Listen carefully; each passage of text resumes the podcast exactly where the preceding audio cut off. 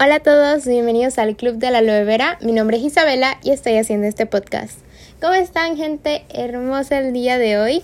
¡Feliz San Valentín! A los solteros nada más. Los que tienen pareja ya tienen a alguien que se los diga y no voy a ser yo. Pero bueno, el día de hoy es San Valentín, así que si no tienen pareja, como yo, vivan los solteros, eh, pásenlo con su familia o con sus amigos y no sé, sean felices. Y los que sí tienen pareja, pues bueno, celebren el amor de su vida por cuanto les dure. Esperemos que sea mucho. Les doy mi bendición. Anyways, em, también hagan, de vean, vean cómo es que se llama. Vean comedias románticas, que eso es lo que vamos a ver hoy. A ver, yo me dije a mí misma, Isabela, ¿por qué no hablas, o sea, de lo nuevo que Taylor Swift va a sacar su todo disco con 26 canciones y cómo lloré con la regrabación de Love Story, pero sinceramente ya desde la semana pasada había dicho a mí misma que iba a hacer una crítica a comedias románticas que me recomendaran. Entonces le pregunté a un par de amigos y me dieron un montón de películas. Así que tengo demasiado de qué hablar hoy. Vamos a empezar. Primero que todo tengo que dar una mención honorífica a las películas de las cuales no voy a estar hablando aquí. Primero, Yo antes de ti. Esa película es más una tragicomedia, no quiero hablar de eso. Me gusta bastante y la persona que me la recomendó, pues bueno, super nice, pero es como, no sé, no, no quiero criticarla.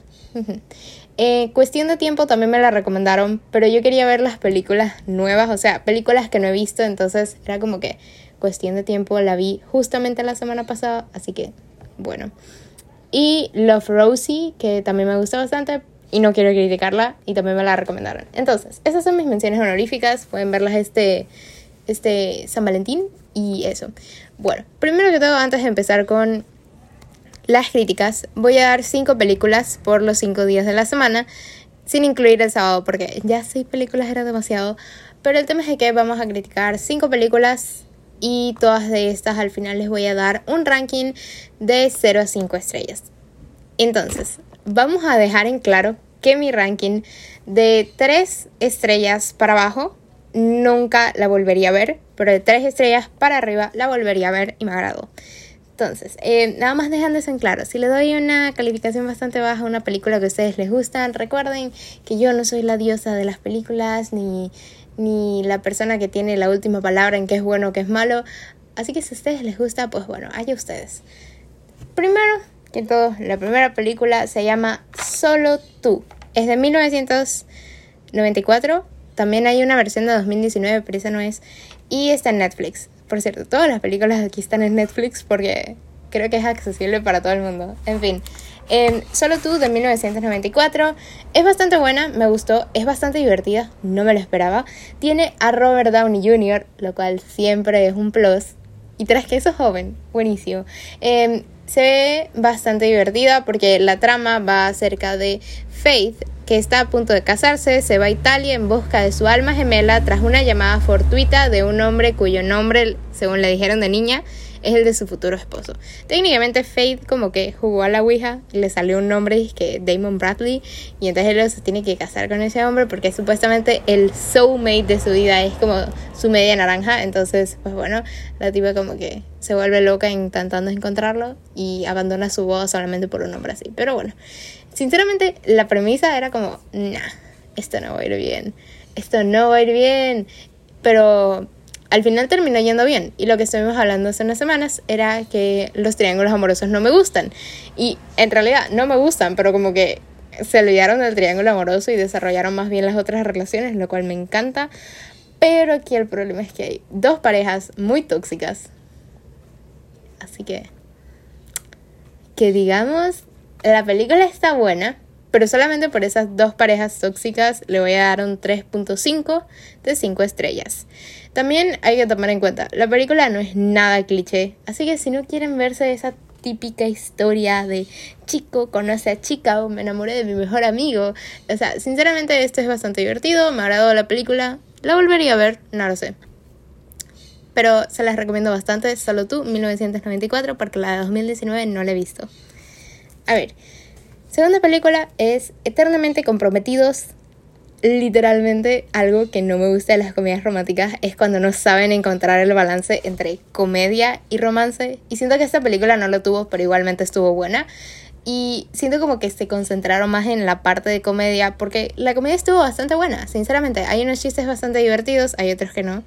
Y es bastante romántica. Yo sinceramente la vi con mi mamá, eh, no se lo recomendaría a mucha gente, depende de la relación que tengan con sus padres, pero bueno, el tema es que la película estuvo divertida y va acerca de...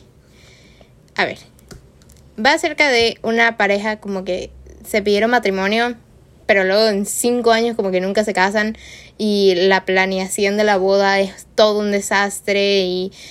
O sea, es como el journey, el... A ver, como que va de la pareja intentando descubrir cómo mm, casarse, pues, y es bastante divertida. Sinceramente no hay mucho más que decir de la trama sin spoilers, así que eso es todo lo que les voy a decir. Llevan como millones de años comprometidos, que es lo que dice el título, pero es bastante buena, me gusta. Em, es bastante divertida, tengo que admitirlo, es bastante divertida.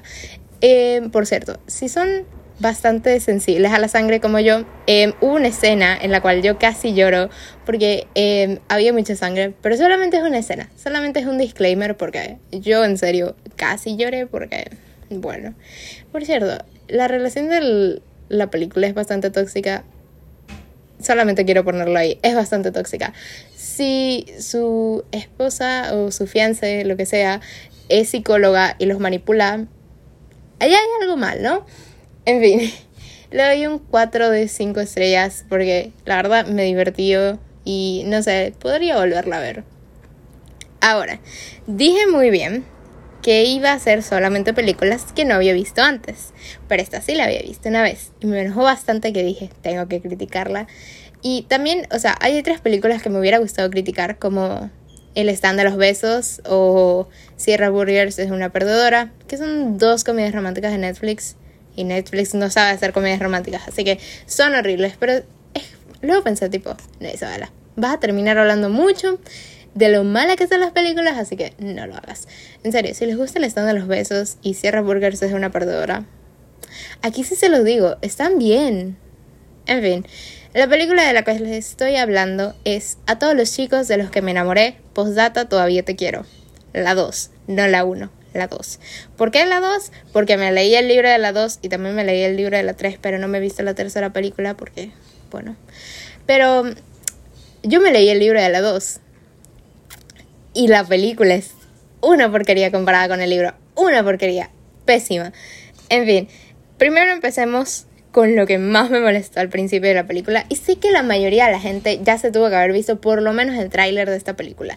Y si no se la han visto, bueno, el tráiler se los dice todo, así que no es spoiler. La primera escena es técnicamente la cita de Lara Jean con Peter Kavinsky. La cosa no pasa en el libro. No pasa, no pasa. Y me molesta bastante porque te pone la escena de que no nos romperimos nuestros corazones solamente para crear nostalgia y hacer las cosas y los eventos en la película más tristes con relación a ese momento. Entonces me molesta bastante porque eso no pasa en el libro, nunca te lo dicen. Entonces era como que, mm, no gracias. Y siento que la escena fue bastante innecesaria solamente para ponerte a Noah Pan de Centeno con Lana, tipo ahí como la cute couple. Y es como, ok, pero no gracias.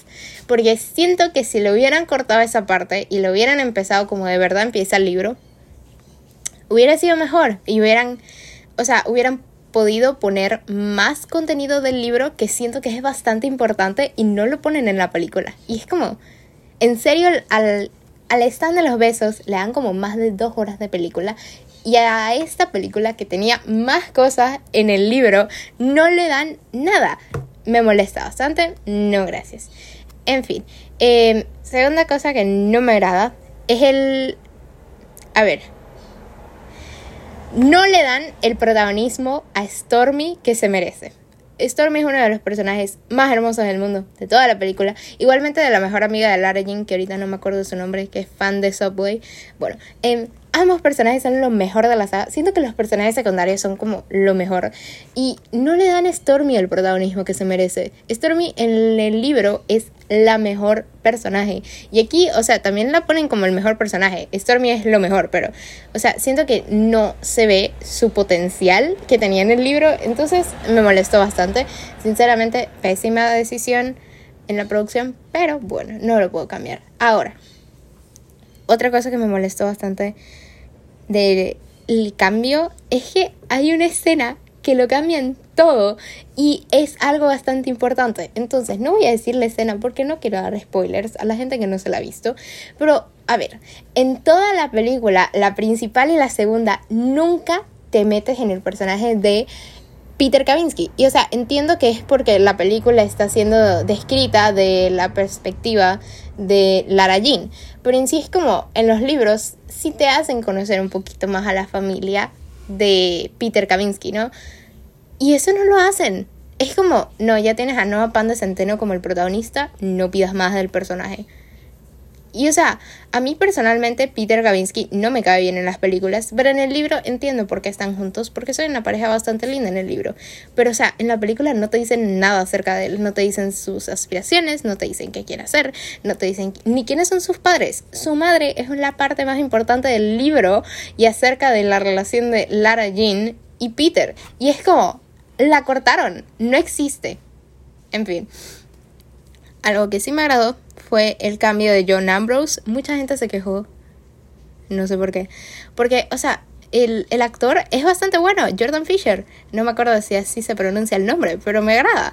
Y también lo hicieron como para tener más representación de gente de color, lo cual me encanta. Pero aquí el problema es que John Ambrose McLaren era blanco y rubio en la en el libro, pues. Y en la película, pues bueno, tenemos a Jordan Fisher y me agrada bastante el actor. Es súper lindo y la gente se quejó y yo tipo, es el único cambio del libro que me agrada, no sé por qué. Y sinceramente sigue teniendo esa esencia de John Ambrose. Y a mucha gente le agradó más John Ambrose en la película, lo cual a mí también me agradó en el libro, pero era como, eh, igualmente, sigue siendo lo mismo. En fin, también a ver, la recomendaría solamente porque es bastante colorida y es como una película que de verdad vería en San Valentín. Y no sé, me agradó bastante la película. Em, es como yo percibo el libro, mm, tan colorido y con todo este tipo de cosas. Incluso las escenas tristes se ven coloridas y como que también si lo notas bastante, como que el, la escenografía siempre cambia de color dependiendo de cómo Lara Jean se sienta. Y siempre termina siendo colorido, termina siendo bonito. Quiero verme la tercera, no sé. Es una buena saga. Y es mejor que Sierra Burgers es una perdedora y el stand de los besos. Ya sé. Pero bueno. Ahora. Otra película que no me había visto antes de esta semana era Cómo perder a un hombre en 10 días. Gracias a Dios no la vi antes porque esta película es horrible. Y quiero decirlo desde ya. A ver, el principio es como que divertido, ok, empieza bien, empieza fuerte, te dan una buena trama, sólido, pero ya luego como que se va, te va aburriendo. Y yo me acuerdo de que como a la mitad de la película me puse a ver el celular y yo pensaba que nada más como que quedaban 15 minutos o algo así. Y no, quedaba 59 minutos. Y yo tipo, no. En fin, em, la película me aburrió bastante como para el final. Y luego fue como que, ok, vamos a terminarla de ver y luego. Pues bueno, em, la relación está a base de mentiras. Y algo que tengo que decir es que si ustedes creen que eso es romántico, no. Probablemente hayan vuelto con su ex más de dos veces. No. Ok, no es romántico. El tipo nunca se disculpa por lo que le hizo. Perdón, no es romántico. Esta película no es romántica. Tendrá comedia, pero no es romántica. Para nada. Si a ustedes les parece apostar acerca de dos personas entre sí, o sea, ¿les parece romántico eso? Si se los parece, eh, déjenme decirles, no vuelvan con su ex. Probablemente lo estén pensando, no lo hagan. Ahora, eh, sí es una relación tóxica, pero igualmente intentan vendértela como que no lo es. Entonces te meten un montón de montajes innecesarios en la película y es como ¿cuándo se va a acabar esto? Y los montajes, ok, son chéveres en películas como... A ver, a todos los chicos de los que me enamoré, o Eternamente Comprometidos, hay varios montajes que son chéveres y los cambios de escena y todo eso. Pero aquí es como, se siente muy forzado poner a la relación así y eso. Es en especial el montaje a la mitad de la película cuando van a la casa de los padres. ¡Eh, no! Pésimo. En fin. Es entretenida, debo de dárselo, o sea, al principio de la película por lo menos, es entretenida porque la trama es como bastante chévere y la tipa intentando como alejarse y no sé, es chévere en esa parte, pero lo demás de la película no me gustó porque los personajes son irritantes. Si tienen una película con personajes irritantes, em, la película no va a salir a flote. Em, ambos personajes son bastante egocéntricos y egoístas, lo cual es horrible porque en una relación te tiene que importar la otra persona, no tú mismo ni tu bienestar propio. Pero bueno, em, algo que también tengo que decir, el tipo el protagonista tiene una masculinidad más frágil, amigo, cálmate. Y lo muestra demasiado en la película. Y, o sea, si dicen tipo, no, la, masculinidad frágil no existe, sí existe. Y es como, no sé, es como este rasgo del personaje en lo cual me, me terminó de caer, de caer peor. Porque era como, cállate, cállate. Todo, todo el tiempo en la película. Era como, cállate. Y no sé, me cayó bastante mal eso. Y también lo de Saturdays for the Boys. No, pésimo. Em, ambos me cayeron muy mal. En específico el hombre me cayó pésimo porque nunca se disculpó. Pero bueno. Anyways, sigamos con esto. Es un 2.5 de 5 estrellas para mí. El final es horrible. En fin. Ahora sigamos con otra película. El diario de Noah, The Notebook. A ver, The Notebook va acerca de la guerra y las diferencias sociales de los años 40. Destrozan la relación de dos jóvenes enamorados en esta adaptación de la exitosa novela de Nicholas Sparks. Yo he leído Nicholas Sparks, créame. Los libros son mejores. En fin. Em, es de 2004 y... ¿Verdad? Lo podía esperar de una película de 2004. Y es de una hora. No mentira, es de dos horas, tres minutos que fue lo que yo gasté viendo esta película. Pero bueno, eh, Noah es tóxico, intenso y manipulador como personaje. Perdón, es el peor protagonista que yo he visto en una película. Peor. Ah, de viejito me cae bien, pero no. Y en especial cuando se puso la barba. Feísimo, no, no, no, no, no. En fin, em, si no se hubiera puesto la barba, probablemente me hubiera caído mejor. Pero ahora sí, hablando de su personalidad es horrible. Es súper intenso y súper manipulador, ya lo dije. Y vuelvo a seguir con el punto, es intenso y manipulador. Y si no me creen, pues bueno, hay un problema allí. Entonces, también, o sea, tengo un problema porque como que siempre intenta decirle qué hacer a la otra persona y es como, no, ellos hacen lo que les dé la gana. Tú no tienes por qué decirles qué hacer, cómo hacerlo y cómo deben de actuar y ser. Entonces es como bastante molesto porque el tipo siempre se la pasa haciendo así con, con la otra protagonista y es como Ali, Ali se llama Ali, ajá.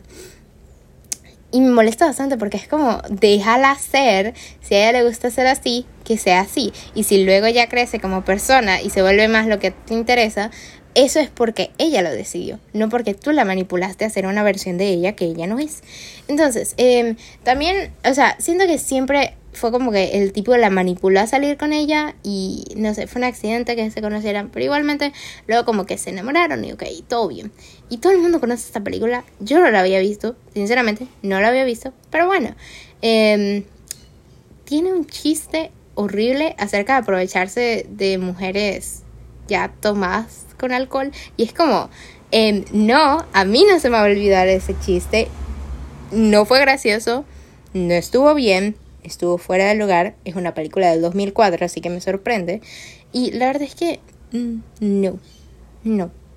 Estuvo mal el chiste y por esa razón no me cae bien Noah. O sea, sinceramente como que a la mitad de la película era como, ok, em, entiendo que seas un manipulador, todos los hombres son así. No, mentira.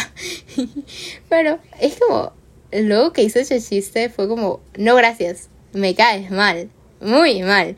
Entiendo que quieres controlar a Ali porque, bueno, ajá, yo sé que ese es un instinto, pero ahora me vienes a decir que haces ese tipo de chistes. Creí que eras mejor. En fin, eh, no confían en los hombres. no mentira.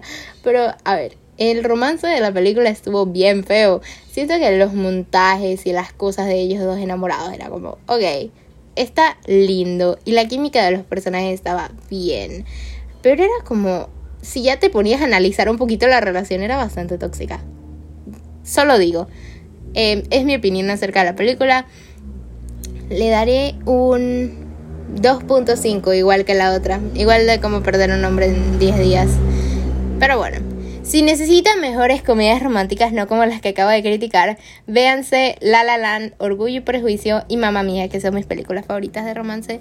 Yo, en lo personal, me veré 500 días con ella, que es mi película favorita, aunque no es romance. Al principio de la película te dicen, esto no es una historia de amor. Pero igual, es buena, y me encanta. Entonces, véanse esas películas, yo que sé. Si ustedes les gustan, recuerden no tomarse mi opinión a pecho. Pero bueno, ese fue el podcast de esta semana. Recuerden que pueden irme a seguir en Instagram, donde me encontrarán como Isabela-Janet. Y eso es todo. Hasta el próximo domingo. Bye.